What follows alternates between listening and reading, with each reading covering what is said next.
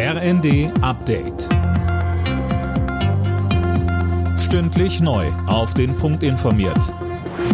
Ich bin Dennis Braun. Guten Abend. Im Korruptionsskandal hat die belgische Polizei jetzt auch Büros im EU-Parlament selbst durchsucht. Die Ermittler sicherten Computer, Tablets und Handys, um weitere Details aufzudecken. Im Fokus des Skandals steht ja Parlamentsvizepräsidentin Kaili. Sie und weitere Verdächtige sollen von Katar bestochen worden sein, um politische Entscheidungen zu beeinflussen. Dazu sagte Grünen-Chef Nuripur in Berlin. Was wir dort gerade sehen, ist ein handfester Skandal der am Vertrauen der, der Menschen in die Institution rüttelt. Und deshalb ist es dringend notwendig, dass gründlichst aufgeklärt wird.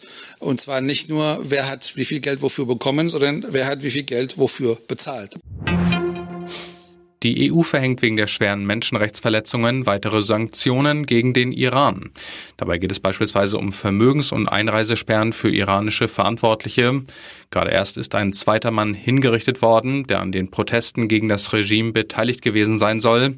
Bundesaußenministerin Annalena Baerbock befürchtet weitere Hinrichtungen und sagt, diese Hinrichtungen sind ein unverhohlener Einschüchterungsversuch, nicht dafür, dass Menschen Verbrechen begangen haben, sondern allein dafür, dass sie ihre Meinung auf die Straße tragen, allein dafür, dass sie wie wir in Freiheit leben wollen. In der Ampelkoalition werden die Rufe nach einer härteren Gangart gegenüber Reichsbürgern lauter. Waffen gehören für Reichsbürger verboten, heißt es zum Beispiel von SPD und Grünen. Ein Entwurf zum verschärften Waffenrecht soll noch in diesem Jahr vorgelegt werden.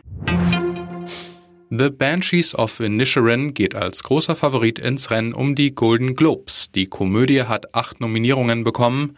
Auch Deutschland kann auf eine Trophäe hoffen. Das Kriegsdrama im Westen nichts Neues ist als bester nicht englischsprachiger Film nominiert. Alle Nachrichten auf rnd.de